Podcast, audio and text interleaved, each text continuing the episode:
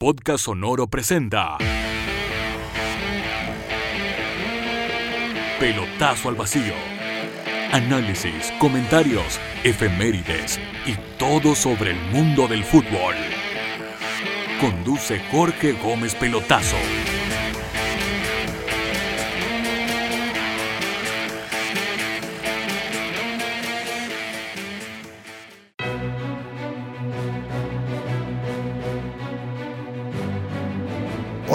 ¿Cómo están? Soy Jorge Gómez Pelotazo y les doy la bienvenida a este sexto capítulo de Pelotazo al Vacío. Si hay algo en la vida muy lindo, es que te den por muerto.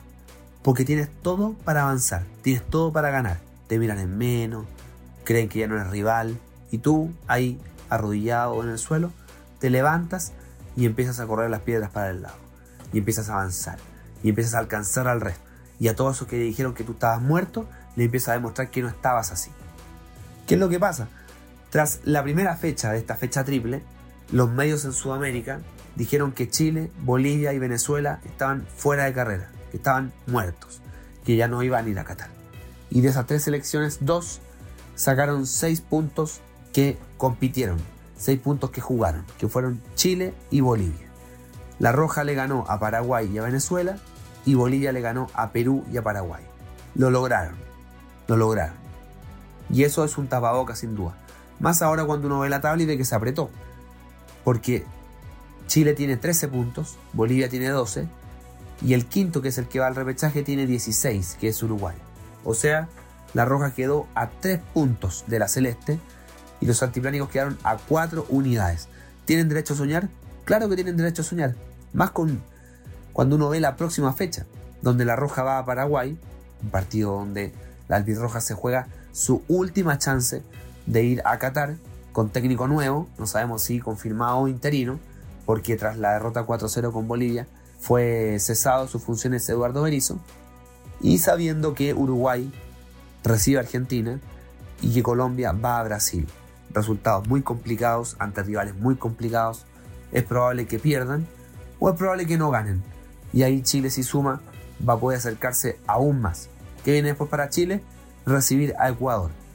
Un Ecuador que se fue a defender a Barranquilla porque el empate no le molestaba y que probablemente va a venir a Santiago a lo mismo, sabiendo que primero juega con Venezuela y que si le gana, digo, va a venir muy, muy tranquilo. Bueno, esa es la realidad de la clasificatoria que se reanuda en noviembre. ¿Qué dejó este partido ante Venezuela para Chile? Lo primero, lo de Diego Valdés. Porque cuando Martín Lazarte pone o publica la formación titular, Muchos esperábamos que por Chales Aranguis entrara Pablo Galdames, Tomás Alarcón, Marcelino Núñez y para la mayoría la cuarta opción era Diego Valdés. Y entró Diego Valdés. Un primer tiempo donde no brilló, pero en el segundo fue protagonista. Tuvo un tiro en el palo, quitó pelotas, pidió otras, asistió, mostró carácter. Y claramente cuando lo reemplazaron se vio emocionado. Porque no es fácil cuando tú sientes que no eres del gusto de nadie un poco lo que te decía al principio, esto de que todos te dan por muerto, que no te pescan, que te ignoran y tú vas, vas, vas, vas y aprovechas la oportunidad. Y yo siento que Diego Valdés la aprovechó, la aprovechó. No tiene la espalda de tener hinchas de equipos grandes, porque cuando tú eres jugador de Colo Colo en la U la Católica, todo es más fácil. Y claro que es más fácil, porque si tú jugaste en Colo Colo en la U en la Católica, aunque no lo hagas bien en la selección, siempre va a haber alguien que con camiseta puesta te va a defender. Y aquí el primer ejemplo que se me viene a la cabeza es el de Pablo Hernández, el Tuco. Un buen volante, que Juan Antonio Pizzi lo citó a la Copa América Centenario, que rindió, pero como no jugó en los tres grandes, quizás no tenía el apoyo que tenían otros jugadores. Y él rindió en O'Higgins, fue clave en el título del 2013, hizo el gol de título de hecho. Pero no le gustaba a la gente. Con Valdés pasa lo mismo. En Chile jugó en Audax, y eso provoca que ahora no lo quisieran mucho. Pero en México está teniendo una gran campaña. Por algo está llamado a la selección. Por algo lo llamó en su momento, lo hizo debutar San Paoli cuando jugaba en Audax. Después lo que hicieron los siguientes técnicos. Ahora lo quiere Lazarte. Y hoy día fue titular en clasificatorias ante Venezuela. Pelotazo al vacío. En un partido clave. Donde si Chile no ganaba, se despedía del Mundial. Y Valdés, para mí, estuvo a la altura. Así que bien por el jugador del Santos. Tiene mucho que dar probablemente después de lo que hizo ante Paraguay, ante lo que hizo ante Venezuela, digo, va a ganarse una nominación a futuro y poder ir a Asunción y también recibir a Ecuador acá en dos partidos que van a ser muy importantes porque Chile ya está con la soga al cuello y lo estaba desde antes. Porque está tan atrás que no tiene margen de error. Tiene que ganar todos los partidos y si por casualidad no gana, al menos tiene que sacar un empate. Entonces es muy duro así porque estás preocupado que no se te escapen y tú con la obligación de ganar o empatar. Por eso, si en esta fecha triple hay que sacar 7 o 9 puntos y sacamos solo 6 y no se ven tan malos porque los otros rivales también se tropezaron, hubo otros que no esperaban que sacaran tantos puntos como Bolivia y los sacaron, te permiten un margen de error. En la próxima fecha doble hay que sacar mínimo 4 y cuando hacemos 4 es el empate en Asunción y el triunfo en Santiago ante Ecuador. No sacamos nada con ir a ganar Asunción si después vamos a empatar con Ecuador acá. Un partido también donde se vio reflejado el caso de Pulgar. Pulgar es un gran, gran jugador. Un gran jugador que jugó en la Católica. Al caso de Valdés, que decimos que no jugó ningún grande, Pulgar jugó en la Católica. Debería tener esa espalda. Pero él, quizás, a diferencia de otros, tuvo un ingreso a la selección bastante complicado. Porque él apuntaba con el dedo. Porque era el indicado a reemplazar a Marcelo Díaz cuando lo borraban de la selección. Y no es fácil, porque son jugadores distintos, porque Pulgar tiene otras cosas para aportar y por algo llegó a la liga italiana, por algo llegó al Bolonia, por algo luego la Fiorentina se fijó en él, por algo el tipo ha jugado casi todos los partidos titular, por algo el tipo cobra las pelotas paradas, por algo el tipo hace goles, por algo ya lleva sus años en Italia. Es un muy buen jugador y siento que la gente es muy crítica con él. Es cierto que jugar al lado de Vidal y Arangui no es fácil, pero el tipo tiene condiciones y es hora de valorar lo que da. Y hoy día lo hizo de la forma más clave en un partido, que es haciendo goles, haciendo un doblete. Hacer dobletes en clasificatorias no es cosa fácil, es una cosa que está dada para, por ejemplo, el último tiempo lo hizo Vidal ante Venezuela en 2016, ante Perú en 2016, ante Perú en 2020, Alexis ante Colombia en 2013, ante Perú en 2015, ante Uruguay en 2016, Paredes ante Venezuela en 2017 y Pinilla ante Venezuela en 2016, lo que se suma a Vargas a Perú en 2015. Esos son los últimos 10 dobletes de jugadores chilenos por clasificatorias. Así que muy, muy buen registro el de Pulgar. Lamentablemente quedó suspendido para el partido ante Paraguay y ahí tendrá que ver las artes a quién alinea en vez de él. Hoy, ante Paraguay, lo hizo Valdés por Aranguis. Hacer un partido de visita quizás va a ser Baeza, quizás va a ser Alarcón. Veremos lo que quiera buscar el técnico, sabiendo que un empate es lo mínimo que se puede lograr en Asunción. Otro punto a considerar es lo de Brereton, porque la anotó a Paraguay, de la nota a Venezuela, pero el gol de Venezuela fue distinto porque fue una jugada personal. Fue un carrerón donde él gana la marca, fusila al portero Fariñez y anota la cifra que le dio tranquilidad a la Roja en el partido. Ya son goles en dos partidos consecutivos, su tercer gol en la selección, recordemos que le hizo a Bolivia en la Copa América, y ya, bueno, decir que se ganó el cariño de la gente es una obviedad, porque se lo ganó hace rato. Lo decíamos en el podcast anterior, que están invitados por cierto a escucharlo también, ¿qué tiene Bredeton? Para mí lo que genera es ese estado físico, esa, esa irreverencia en la cancha que hace recordar lo que hacía la selección cuando partió, en la época de Bielsa, cuando daba lo mismo que tuviera al frente, si el local lo visita, ir a buscar todo, correr todo el partido, sofocar al rival.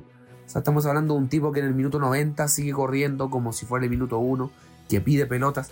Eso claramente contagia y a la gente le gusta mucho. Así que bien por Breton. Claramente, si algún equipo lo quiere ahora, el Blackburn Rovers se soba las manos porque su precio va a subir con esta fecha triple donde hizo dos goles. Pero claro, no todo es perfecto y claramente hay cosas que corregir. Pelotazo al vacío. Y en ese punto, si quisiera reflejar algo, tiene que ver con las posiciones de los jugadores. Porque si Jan Meneses está en la selección, es, por, es por sus buenas actuaciones en México. Y eso tiene que ver con el juego de ataque. Y en la selección se tiende a ocupar para defender. Y para atacar en la medida que sea posible. Pero ese no es su primer objetivo. Y eso está mal porque Meneses es un agente ofensivo y tenerlo para controlar al rival creo que se pierde su calidad. Lo mismo que Marcelino Núñez, si lo ponemos como uno de los mejores volantes de la selección en el medio chileno, jugando por la Católica, si lo vamos a poner en, la, en, el titular de la selección, tiene que ser en esa zona, como interior, no como puntero. Se pierde. También Luis Jiménez, que cuando debutó en la selección, por allá por el 2004-2005, era volante. Cuando se fue a Inglaterra, Italia o a Emiratos Árabes, era volante. En Palestino es un volante, puede ser nueve falso, pero no es delantero. También se pierde. Lazarte lo puso titular ante Paraguay, pero no es, no es delantero. Si jugara un poco más retrasado podría brillar más, habilitando a compañeros porque es un jugador de muy buena técnica. Y hay que aprovechar eso. Entonces ya nombré tres jugadores que han sido titulares en esta fecha triple y que no han jugado en sus posiciones. Y eso claramente dará una ventaja al rival. Y en esa línea de jugadores que están en sus posiciones o no, hay que dar criterio cada uno, es el caso de Arturo Vidal y el de Alexis Sánchez. Porque son tipos que más allá que el técnico los ponga en un lugar, ellos recorren toda la cancha para buscar la pelota. Y porque también siempre he creído que cuando las cosas no se dieron en este último tiempo, ellos se sienten con la obligación de solucionar el problema. Entonces si no le llega la pelota a Alexis, Alexis baja. Y no sé si en el partido con Perú o con, o con Paraguay, Alexis bajó hasta la defensa buscó una pelota. Lo cual habla de su actitud, que está bien. Pero también está mal porque si en el Inter jugó 72 minutos y ahora jugó el triple de minutos en esta fecha triple, el tipo se está desgastando de más, sabiendo que el estado físico en algún momento le va a pasar la cuenta y que puede afectar a su rendimiento en la selección. Pero el corazón que tiene es gigante. En el caso de Alexis, bueno, en su momento jugó de delantero, también jugó de puntero, ahora jugaba un poco más retrasado de los delanteros, pero se terminaba moviendo por toda la cancha. Y en el caso de Vidal lo mismo, uno lo pone de volante, volante de salida, como quiera, nueve falso, pero el tipo recorre toda la cancha también, quitando pelota, arrastrándose. Tiene un estado físico tremendo, tremendo, que está por sobre la media, claramente. Está Brereton, está Vidal, Arangui en su momento, bueno, ya no puedo jugar porque está, estaba suspendido, pero son grandes, grandes jugadores que corren todo el partido y que por algo están en Europa y por algo llevan tanto tiempo porque son tipos que tienen o hacen un desgaste muy grande, aparte, aparte de su calidad. Recuerdo en el partido con Paraguay, una jugada donde Alexis choca en la cancha con, con Vidal.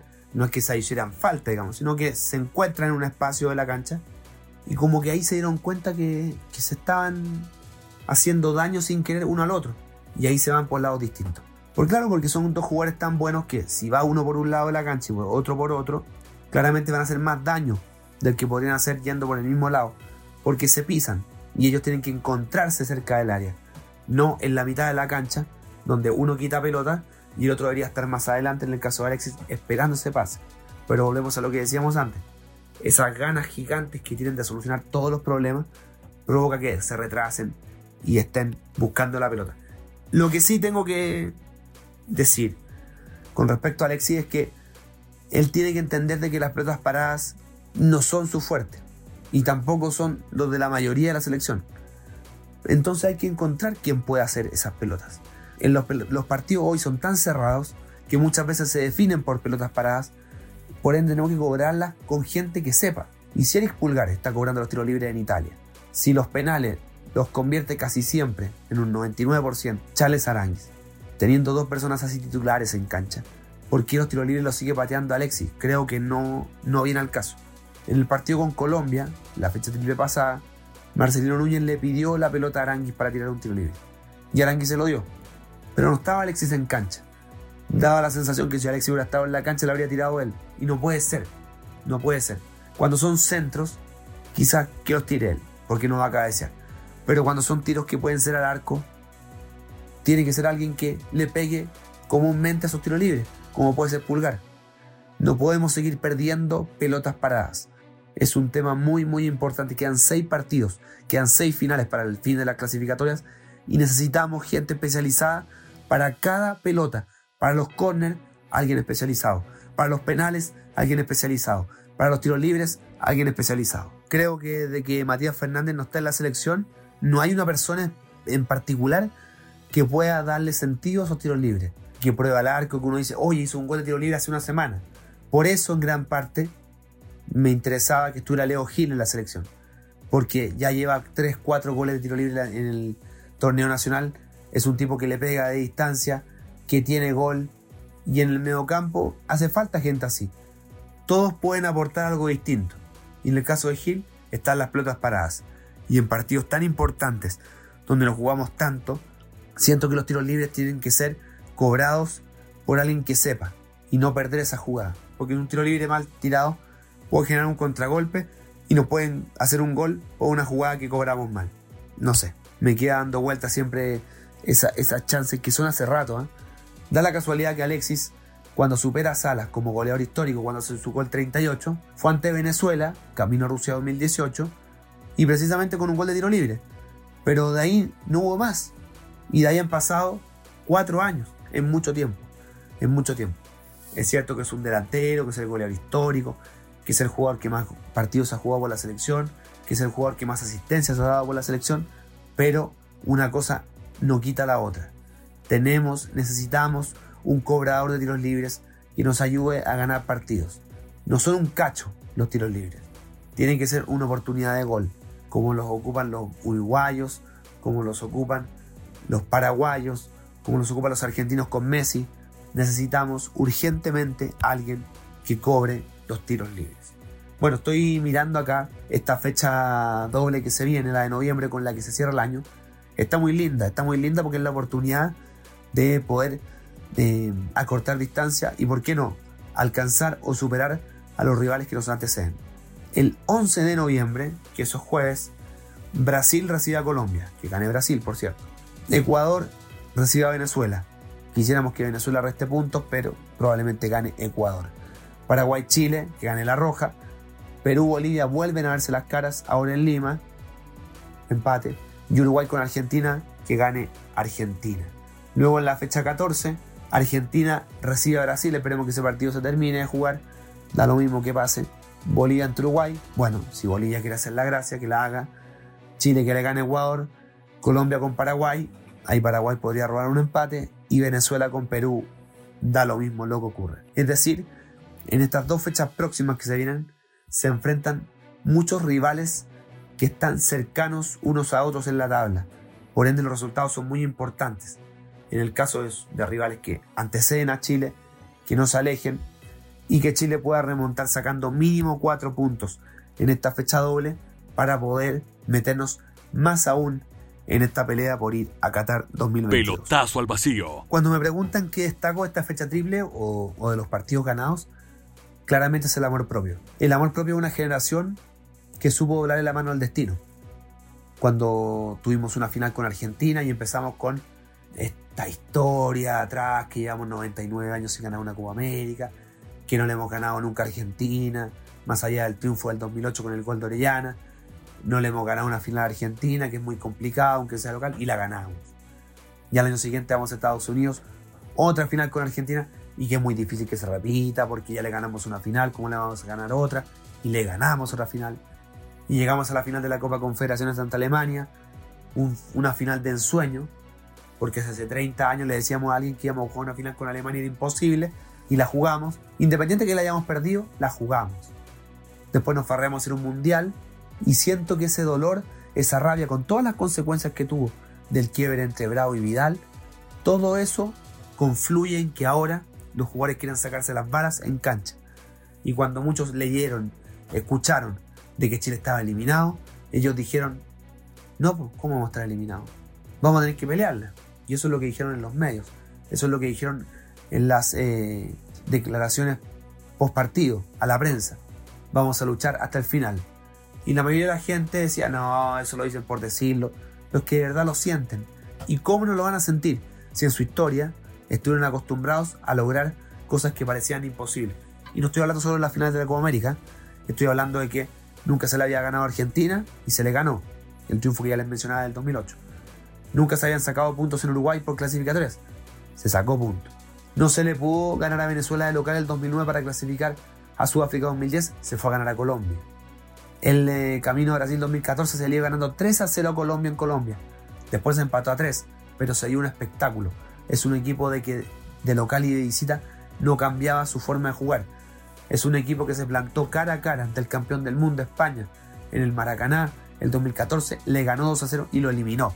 Y así muchas, muchas historias que tiene este equipo en donde parecía todo perdido, pero lo enfrentó y lo ganó. Lo enfrentó y se lo airoso. Estaba atrás, remontó y lo hizo. Y si quizás le falta alguna medalla a esta generación, a la de Bravo, a la de Isla, a la de Medel, al ya retirado Seyur, a de Mena, Aranguis, Vidal, Vargas, Sánchez, entre otros que se sumaron después como Pulgar, Maripán y otros grandes jugadores, excepto que los hayan dado por muertos camino a Qatar 2022 y que peleen hasta el final. Y les aseguro que la van a pelear hasta el final. Y si llegan al repechaje, habrá que jugarlo con quien sea e intentar ir. Y si logramos ir directo, que sería algo ya tremendo, inédito, porque hoy lo más cercano que parece ser el repechaje. Pero si lograran ese cuarto lugar, sería tremendo. Y va a ser por el amor propio que tienen estos jugadores y que toda la vida lo han tenido. Desde que, desde que Vidal, el 21 de enero del 2007, le anotó el penal sobre el final a Brasil en el Sudamericano Sub-20 y dijo, ahí quedó Brasil. De ahí hasta ahora han pasado 14 años. 14 años donde él, Alexis y todos los jugadores han tratado de sacar adelante cosas que parecían muy difíciles. Tipos que han llegado a plantarse a equipos de nivel mundial como el Barcelona, como la Juventus, como el Arsenal, como el Inter, y han salido airosos. Son estos jugadores que han hecho historia y que pretenderán seguir haciéndola. Y ojalá lo hagan, no por nosotros, es por ellos, porque todo lo que han hecho se lo merecen. Y qué mejor que puedan coronar el fin de su carrera con un tercer mundial, que no va a ser consecutivo, porque lo de Rusia fue una farra, pero esa farra que sirva de motivación para poder ir a un tercer mundial, que sea el de Qatar 2022, porque de verdad se lo merecen. Y si ellos van, nosotros vamos a ser felices y ellos van a ser felices. Y créanme que va a ser un comienzo de año próximo muy, muy lindo. Porque las clasificatorias deberían terminar entre marzo y abril. Bueno, si jugamos repechaje puede ser junio. Porque el mundial es en diciembre del próximo año. Y si todo sale bien, y si todo sale en orden, vamos a ir a ese mundial. Me despido con la voz un poco adulterada de tanto gritar porque la verdad estos partidos, tanto el domingo como el jueves, fueron muy duros. Grité goles como no gritaba hace mucho tiempo y está bien, y está bien porque para mí la selección es más importante que el equipo. La selección es lo que te toca, la selección uno la elige. Por eso mismo se genera esta, este cariño por la selección, porque se vivieron cosas muy malas. Se vivió el maracanazo del 90, del 89, la suspensión de no ir un mundial, la medalla de bronce perdida en Sydney con esa semifinal de mierda ante Camerún, la semifinal de la Copa América del 99 con Uruguay cuando no, nos quedamos eliminados de penales, y así miles y miles de cosas que fueron pasando año tras año, frustraciones. Y esta generación lo que permitió es dejar de ser frustrado, es ser campeón, es ser ganador. A nosotros cuando chicos, en el portero del colegio nos decía, hola campeón, y hola campeón, ¿por qué? Si no he ganado nada.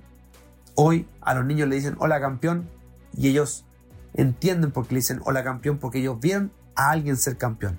No se las contaron, lo vieron. Esos son nuestros hijos, que tienen una fortuna que no tuvimos nosotros, que tenemos 40, 50, y que lo vemos recién ahora. Y somos agradecidos el doble, porque vivimos cosas que eran muy complicadas. Comienzo a despedirme, que tengan una gran, gran semana, un gran fin de semana, porque Chile nos volvió a meter en la pelea por Qatar y estamos muy ilusionados. Viva Chile mierda, aquí se acaba el sexto capítulo de Pelotazo al Vacío. Nos vemos. Podcast Sonoro ha presentado Pelotazo al Vacío. Quedamos al día con todo lo que necesitan saber del mundo del fútbol. Jorge Gómez Pelotazo se prepara para el próximo capítulo.